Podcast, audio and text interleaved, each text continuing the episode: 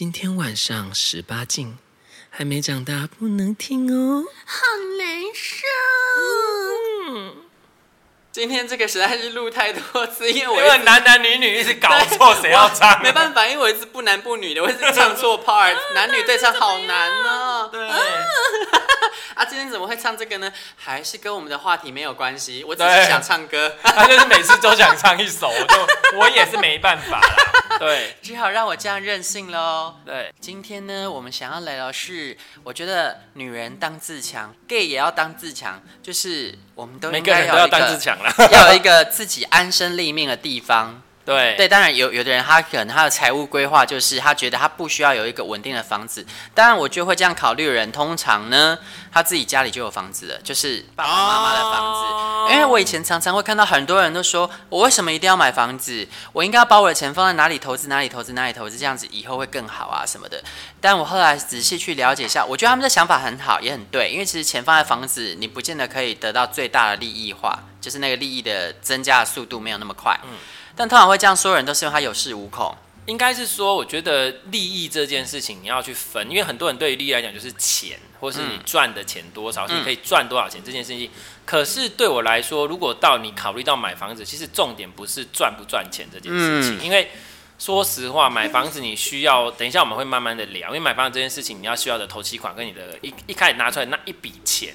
其实它就已经是一个蛮大的一个投资了，不管你是付多少或干嘛之类的。那所以相较来，当然就像刚刚你是讲的，你用其他的投资方式，可能在资财富的那个数字上的增加会就比较快。但是它能够带给你的东西，绝对不是只有金钱上面的数字增加这件事情。对。所以你要买房子，其实你要考虑的是，对我来说，我觉得你要考虑的是其他的东西，而不是只有哦，它可以帮你赚多少钱这件事。因为你我们要试着去感觉，呃，价值这件事情不是只有金钱能够带给你。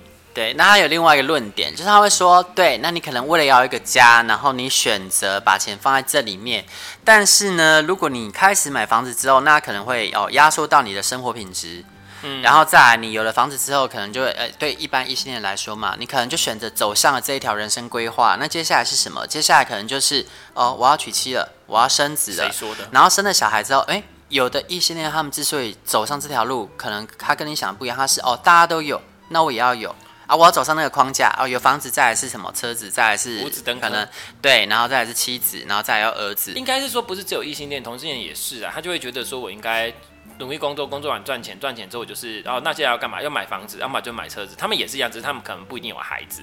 嗯、就是其实大家都有一个框架，可是从来没有想过我为什么要这样做。就只是、嗯、哦，大家都这样做，那我就这样做好啦。嗯。可是这个就是你的问题，所以台湾很多人后来做了一大堆事情，才发现自己不快乐，自己不是你要的。这个就是对，没有去思考过你为什么要做这件事。可能活了一辈子之后，发现呃这是个骗局。但当然他会说出这些呢，他其实就是他要来反对这些论点啦。只是他跟你方向不一样。对。他是觉得说。那我为什么要被框架住？我为什么要去买这个房子？然后我为什么要走上大家设定好的剧本？这个也是没错了，他这样说是他的选择。那我觉得哦，他是思考过的，那 OK 啊，对，对，那也是 OK。对，所以所以这件事情也没有说绝对好或绝对坏。对啊，对啊。就是、但今天我们要来讨论买房子哦，因为我们就是已经决定买房子，然后也买了房子的人。那为什么我们要买房子呢？就是我是觉得你要去思考说你买房子的初衷是什么这件事情，其实做任何事情都要考虑初衷。我自己也是考虑初衷，像比如说买房子哦，就是你当初是怎么样决定买你第一间房子的？我第一间房子其实我很年轻就买了，然后那时候当然你自己身边没有什么投期款，可是那时候房价相对便宜，因为那个时候是民国。你那个时候是金融海啸过后台湾房价的第二个低点，这二十年来的第二个低点。对，那时候真的很 lucky 啦。然后当然那时候我刚开始出来工作，然后工作因为就是又是工资算是稳定，然后自己对我来说，因为我不会投资。我也不买股票，我到现在都没有买过股票。然后跟这些我都不知道，我想说，我都不懂的人，那我至少买了房子，就算我再怎样，我还有房子可以住。嗯，我那时候只是一个这么简单的概念跟 idea，然后让自己可以有存钱跟这样干，所以我就买了第一间房。啊，现在时候那个房子其实买的还不错，因为那时候就知道 location location，所以那时候离捷运也不远，就在现就是现在府中站那边，嗯，所以其实还不错。然后买的又 OK，但是当然我身边没有没有投期款跟什么，我就只能跟家人借嘛。当然还有家，因为那时候买的房子没有到很贵，因为那时候是金融海啸低点，就是很几百万而已，就是还会。可是也买到两房哦，蛮蛮聪明。我觉得那时候其实自己也蛮幸运的，就买到那一间。然后所以就那时候就是这样子存钱啊，存钱就是这样子，就是所以才买的。那我那时候的想法就是当成存钱，然后至少有地方住，因为反正你租房子也是要钱。然后所以用这个方式去做，嗯，这样子。所以当时第一个想法是这样子，所以我并不是说我买的话要赚多少钱或干嘛。所以我那间房子其实住了蛮久了，嗯，我住了七年多，就是真的是当成是房子家在住，嗯，就这样子。然后当然我也那时候是因为你总是会考虑到说，哦，是不是要把房间租出去？我那时候买两房，对，然后想说一间房间就租出去，然后可以这样子，可以就是有点像是。贴补那个房贷，可是其实房贷那时候也不多啦，因为买的蛮便宜的。那、嗯、只是说现在，就是因为你就是不一样的房子，然后一段时间之后，像现在我现在买三房，我也不想分分租，我就觉得我还是希望我自己住。所以你每一段时间你的考量点不一样，因为那时候刚出来工作嘛，你怎么会觉得说，哎、欸，虽然收入有有变多，然后也不是说变多，就是有收入还不错，可是你就会觉得说，他们好像还是不要太那个，对，所以就是一个过程这样子。对，那你自己觉得，因为当时你买的第一间房子啊，那是第一次买房子嘛，对，当时有没有遇到什么样的状况，或者是你觉得有什么注意的吗？要注意的，第一间房子？应该是说第一间房，大家如果都没买过房子的时候，当然是因为你跟买东西一样，也先了解这个房房子的市场，然后还有你第一个就是哦，这房子市场大概它的平均值在哪里，还有它的状况。其实以前还没有实价登录，现在还有实价登录更好。对，对，你就去了解哦，现在行情大概是落在哪里，或干嘛干嘛之类的，然后。这是第一个点，然后第二个就是确认你到，所以这个不是只有第一间房，是每一间房你都应该都要。然后第二个是确认你能够付多少钱，你的你你大概你愿意承担的东西，你要先有这个 idea 跟这个想法跟这个概念，这样子你才好去挑选你要的物件。不然有的人他就是会就是不知道自己到底可能负担起多少钱，或者是说他可能会低估自己能付的钱，或者是高估自己能付的钱。嗯，比如说。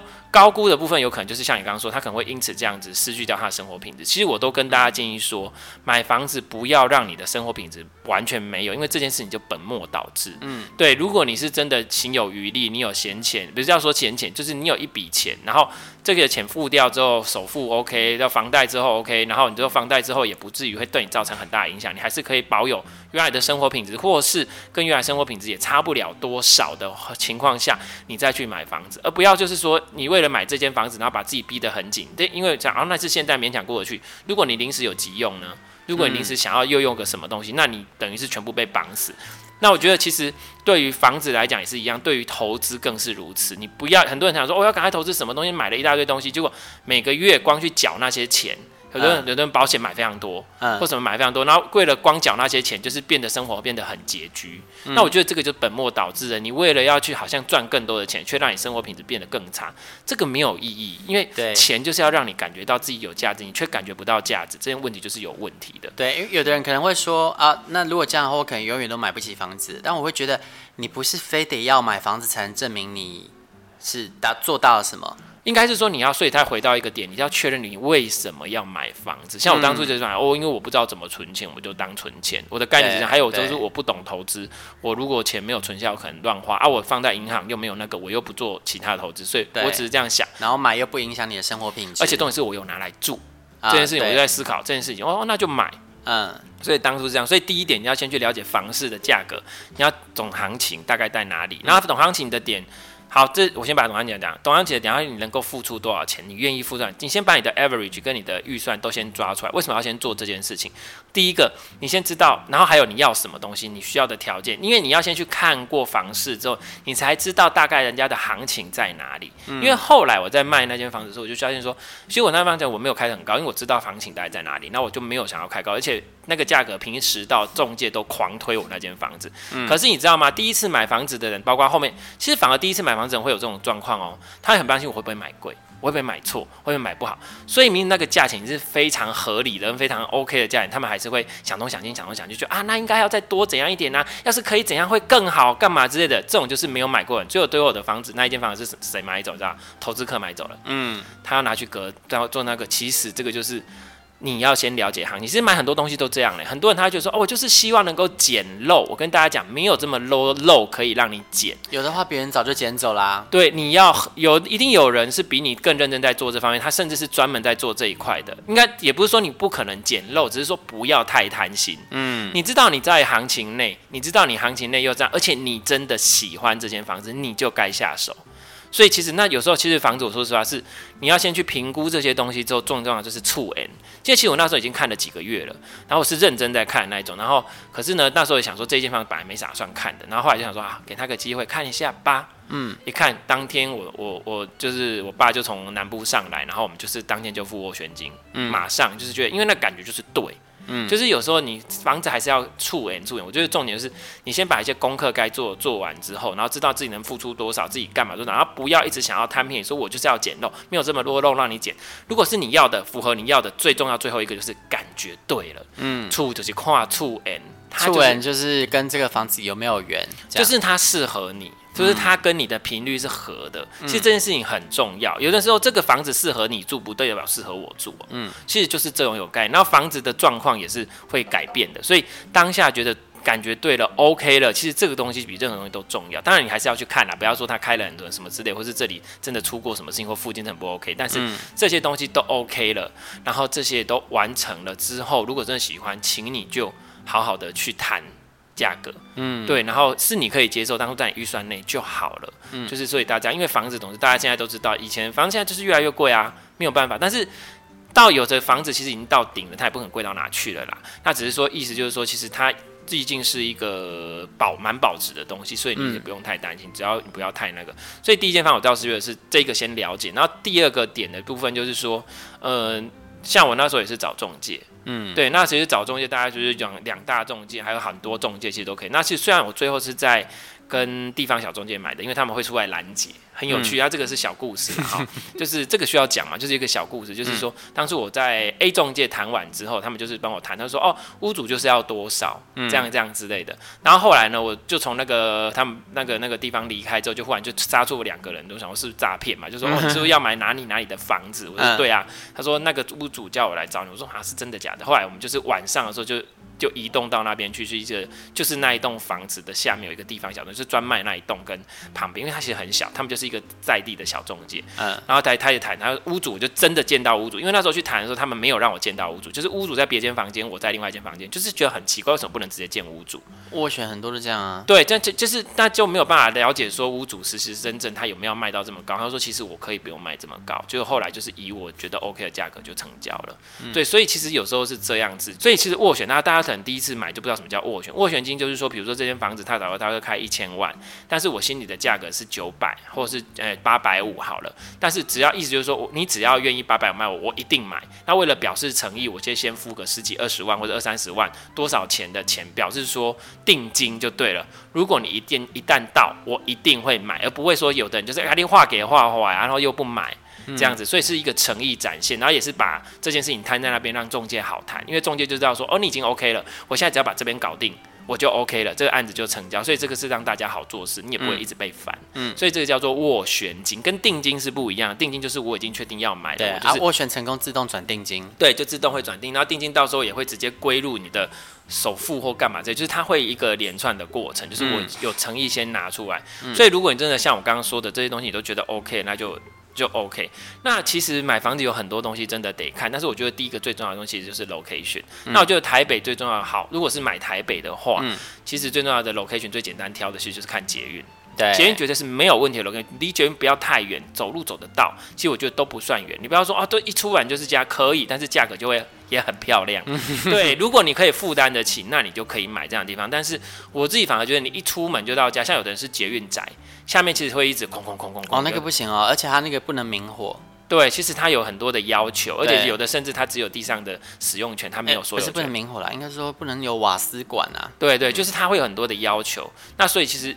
不要距离太远，我觉得都 OK，就是看你自己要去抓那个。那当然，这有太多东西要考虑了啦。嗯、它的屋龄、它的结构、它的状况、它的干嘛，嗯、其实这些东西都是你必须得考虑的。那当初其实我说实话，第一间房子我非常的龟毛，因为第一间嘛，嗯、所以那当时因为也是比较低点，所以你比较多东西可以选择，所以我就选了一个有电梯的。然后那个时候屋龄还不到十年，超便宜的。嗯、然后后来公设比很低，非很低，因为我都一直买这种没什么公设比的。对，因为我就是想要就是 CP 值高，可是其实就是大概。是这样啦。所以那时候带着，所以后来做了七年多，卖掉的时候其实也是有赚了一些。那当然我就把家人钱还还家人嘛，然后再多一些，多几十万给他们这样子。嗯嗯，所以就大概是这是第一栋房子的过程。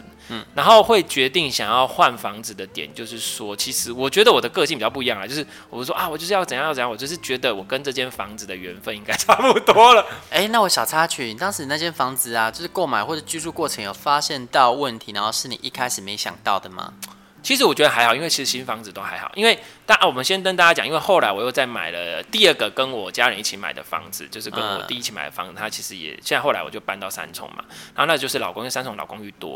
然后那时候买的一起买，然后后来到现在这是第三间。嗯。然后其实后来我都，其实你看大家我都买中古屋，而且后来因为三重其实都是旧房子多。对。然后当然有新的，可是少。而且又很贵，然后而且我需要的是大空间，所以后来就这样。那其实十几年的房子或是十来年的房子，其实都还好。那其实后来买了老房子之后，才知道有一些美感。所以如果大家打算看老公寓的部分的话，因为其实台北老公寓其实还蛮多的，而且价格比较实惠，对，甚至也不用公设比，甚至你的平数会比实际使用平数会比你的 阳台外推。这个这个是不在你的平数里面，它是实际使用平数。比较多，像比如说我的买二十五平，可是我实际平均如果有到三十平哦，嗯、所以这个就很神奇的地方。嗯，所以这只有老，可是老有没有好坏处？有，你的一些基础结构你就必须要去去去看，比如说它的使用，它的哎多久了？以前以前都是钢筋混凝土，嗯、就是混凝土叫 RC 建筑，后来还有什么 SRC 或什么之类的。其实越后面的房子是因为九二一之后。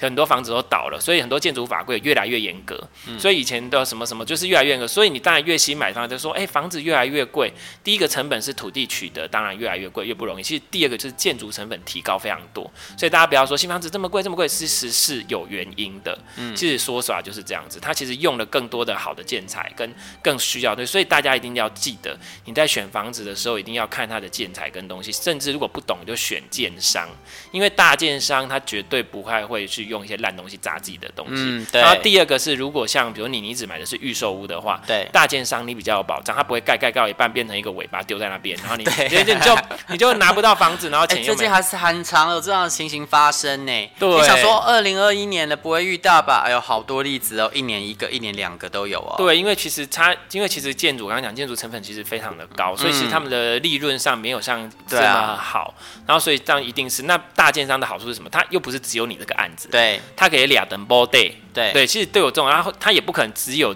房地产这件事，他有可能还会投资其他东西。经济实力比较雄厚的话，比较不会遇到可能一个钱转不过来，他直接给你摆烂。对，那像比如说像我之前本来有之前有在更早之前还在看泰国的房子，其实也是一样，大家都会先挑十大建商，因为你看泰国更不稳定嘛，一定、嗯、就是这样子。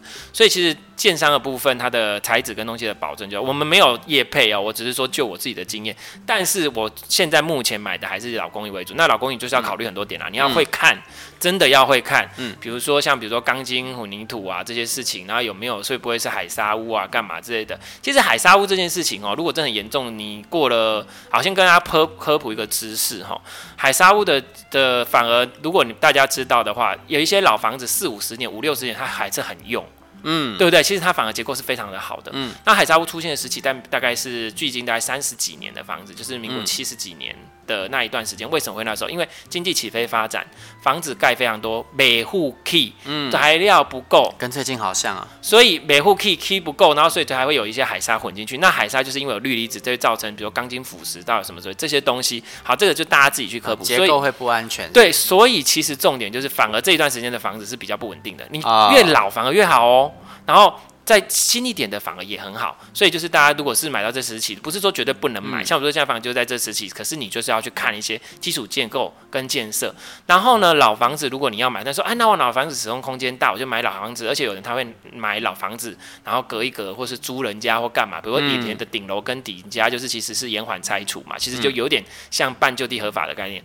可是其实老房子的点为什么啊？那那么简单，只要我只要头期款拿拿得出来，我就可以不用缴房贷了，因为你要得出去租人，其实。就基本上就是房贷就回来，甚至还会有收入。嗯，可是其实难是难在老房子要整理。嗯。你头期款拿出来之后，你还要花个一两百万、两三百万，甚至三四百万去整理这间房子，它才能用。所以等于是你手头的现金一定要很多，嗯，你才有办法去买新城屋，或者啊不买买老房，子在整理整理。比如说好了，整理费很惊人呢。对，因为比如说你看老房子的坪数，比如说它要是平平均好，你二十几坪或三十坪，三十坪你要去整理，比如说真的比较旧好，我们现在不管结构问题，因为如果结构你要去补强，那个其实很可怕，而且还不一定补得好，对不对？嗯、这件问题我们就不去讨论，我们先讲最简单的，你的房子里面的管线用了四十年、五十年，其实很多管线都该更换的。对啊，电线也是不很危险啊。对，那些其实都是很大一笔费用，然后再加上你去重新铺地板，重新弄什么弄什么弄什么。你想要假设三十平来讲，如果你花一百多万、两百万、一两百万以内去完成这件事情，其实算是很省了。嗯、你看一平三万而已，其实很省。我还没有说你要找设计师，设计师三万应该找不到吧？不知道。嗯、反正就是这些事，就是这些事情你要去思考一下。那但是如果你做得到，你可你可以获得很大的使用空间，还有土地持分也会比较高。嗯，因为层数少嘛，那层数少，这个土地持分高。如果是在台北市，你之后有可能有都更的。部分或者是围老的部分，那围老的部分其实跟都更不太一样，就是都更是政府去发动的，那政府发它一定会比较久，而且比较范围够大，腹地够大，那所以后来政府才推出了围老的这个条例。那围老这个条例就是你只要不管腹地多大多小都可以，只要你这个住户百分之百都同意，然后觉得结构上什么什么都经过评分都 OK 了之后，就真的是超过三十年以上，又有一些什么之类，他会给你一个分数，然后也愿意就可以申请围老。那申请围老之后就有土地容积的奖励啊什么的，这个会不会讲？太专业，哎、欸，那为什么？就是他他是一定要百分百同意哦？对，百分百同意，住户百分百同意，跟都更不一样，猪跟我不太清楚，好像不用，但是问题是都跟要很大。对啦，因为都更你不可能，比如说像我这一栋，如果要我们就这几户同意就好啦。可是不是都更，就是你的腹地一定要够大，所以你相对涉及的人多，所以一定不可能百分百同意。嗯嗯。所以其实相对是这样子，所以这个就是围绕的部分，其实是开了一条路让大家可以选，然后还有容积奖励，意思就是说你的土地面积多大，你可以盖多少地坪，就是建坪可以盖多大的容积奖励。所以之前他会讲说，哦，你什么时候之前申请容积奖励多多少多多少，就是这样子鼓励建商，让建商可以他可以多赚一点钱，他会更愿意去做这件事情。嗯嗯。那当然你也。可以申请围绕条例之后，然后自己建，自己自己建。我们自己出钱自己租建也可以，但是一般人没有这么多的资金。对。可是如果有的话，其实再卖出去其实就会有。但这个我们讲，我们今天不是要讲围绕重建，只是说这有可能。但是我跟大家讲，你不要因为想说要围绕重建你就去买这件事情，这其实不一定。对。因为你怎么知道你的邻居同不同意？对啊，对。所以买，如果大家要买老房子，要先考虑到的是第一个，因为它是新成屋，哎，是成屋，成屋就要考虑到头期款这件事情，一定会比预售屋多。嗯。对。然后第二个就是老老房子，第第一个当然它没有公设。没有公设部分，使用空间是绝对扎扎实实的，都是你的，你可以有得到它的大的空间。但是第二个问题就是你要整理，这笔也是一个大的花费，你要去考虑到这一点。第三个还有房子结构问题，你要打算再住多久？一间房子你让它住五六十年、六七十年就差不多了吧？嗯，所以你要考虑到使用年限的问题。所以大家不要贪着说老房子其实比较便宜就可以怎样？嗯，这件事情其实你也要考虑进去，是不是你要？所以没有绝对的好跟坏。对，它是总价便宜啊，只是你一开始拿出来的钱反而比新成屋还多。不会比新城屋多，是比预售屋多。会可能会哦，因为你的贷款层数也不一定会比新城屋高。应该是说，如果你要用到同样的使用面积跟平数的话，一定会比较便宜啊。比如说，假设啊，对了，对了，对了，如果你要对，如果你要用到三十平，我可能老房子我可能不用买到三十平，对啦。但是如果你是新房子，你要买到，你要用到三十，你要买四五十平，对对对，你看那个价格多可怕。对，因为公社的关系。对，所以你还是会比较便宜，但是你要遇到使用年限问题。你要新房子，它可能现在几年而已，它如果让你同样别别弄多少个咋当，弄到哪咋当，它还有五六十年可以用。可是你这个老房子呢？嗯，对，所以大家要考虑到这一点。但是老房子又有一个好处，如果在台北部分，我说台北部分，嗯，如果它的有机会申请围老跟都更，你到时候可能换新房子，虽然平数会缩小，可是立马结合。嗯、所以我也是在这边跟大家讲说，如果你是手上有老房子的人，或是你也是是老租屋的人，不要去想说，哎、欸，我以前可以用多大空间，我之后换新的我要变小。不要人不要这么贪心，我还是总归一句话，人不要这么贪心，什么都要，什么都要。你要让人家建商赚，不然人家为什么要凭嘴巴帮你做这件事情？嗯、就是大家去好好谈就好了。有蛮多人都会说哦，我要呃换到一点五倍大啊什么，或是多倍大。我你也想一下，有公社这种东西，你以前有公社吗？对，所以大家要去思考，就是人就是互相，不要上面拢变这样，比大家才能互相彼此。好，那就是老房子，或你要去考虑到这些，然后所以重新装潢的费用，所以肯定要一大笔钱。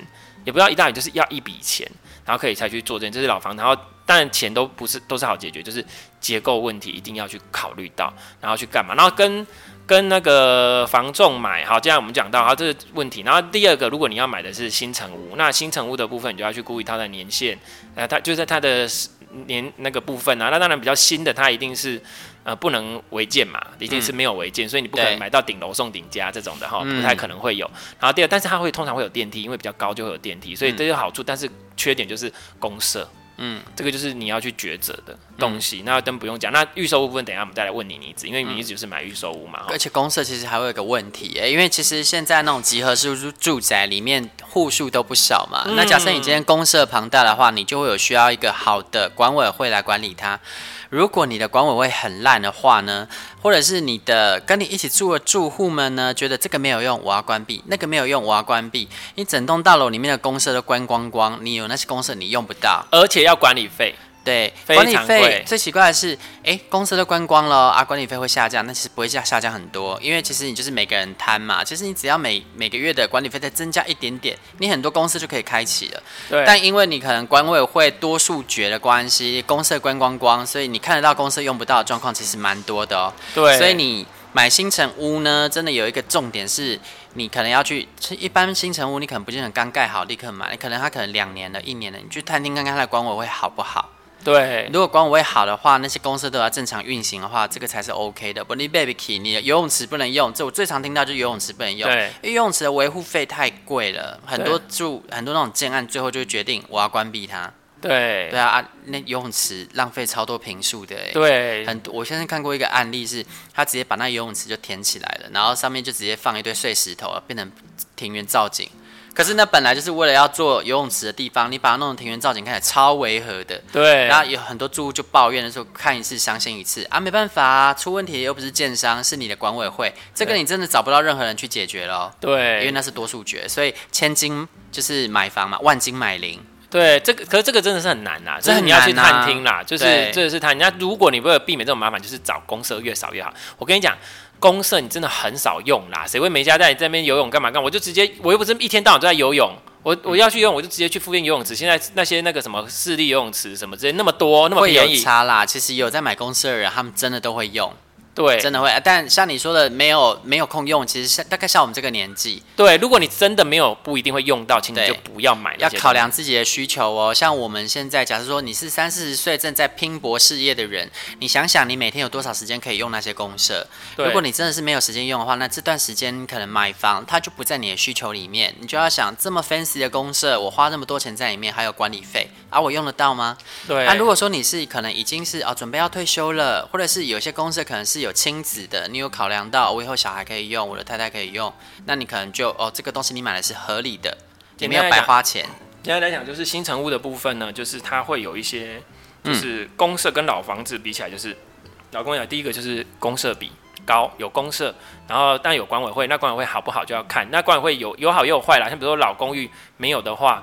你要去思考，那出事情谁要处理？像比如说现在我就是因为我就是比较急迫人，嗯、我就会赶快就哦，像之前我就是说哦，就是要要换水塔要干嘛，就会召集大家嘛，我会召集，因为我觉得这件事情要处理，我不喜欢东西丢在那边没人做，嗯，对，然后我就去做，然后可是就是要看有没有好邻居，可是问题是你的邻居相对单纯，因为没几户，嗯，比较好处理。可是可是公社，那如果是那个大啊，第二个是公公社啊，但我们要自己追垃圾车，对不对？嗯嗯、那可是问题是不用追垃圾车，对，但是你的。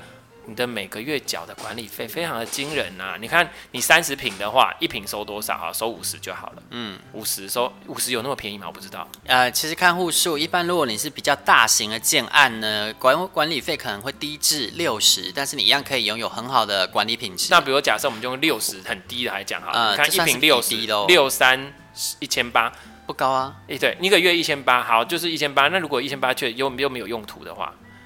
你，啊、你是说就是公社都关闭哦？对啊，还是说你用不到？就是、就是、公社关闭，对，它就是公设，那管委会也没在运作或干嘛这些。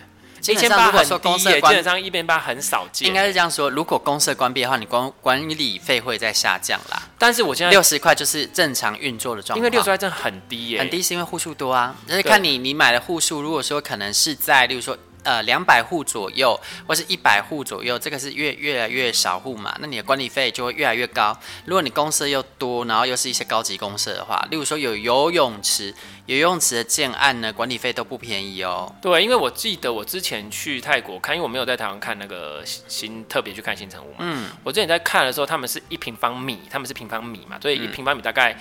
一平大概三点三平方米，所以他们一方米都会最便宜的是五十块、六十块、七十块，可是等于是一平就要一百五。嗯，大家也看哦，就其实这样子算起来，啊、因为你看那种是饭店式管理的，对对对。可是问题是他们最贵，但是他们的好处是，嗯、他们买的平数是扎实买到，他们不跟你算公设。比如说我买的，我买了八平，我买了十二十平方米，我拿到就是二十平方米，我不买公设的哦。你只要付你的钱，所以其实我觉得这一点就是各国国情不一样。然后，我们今天没有讲外国资产，我们现在讲台湾的部分。对，那所以你就是要考虑这个公设的部分，还有管理费部分，你要考虑进去，因为你的房贷等于是你要再多这个东西嘛。嗯，对。所以这些东西都要能零零总总加上去，然后再去评估，所以没有绝对的好。很多人一开始没想到，还有哦，停车位也有管理费哦。对 对，停车位，然后新，而且新新通常新建案的位置，通常一定不会不一定会比老公寓好，因为它是后来盖的。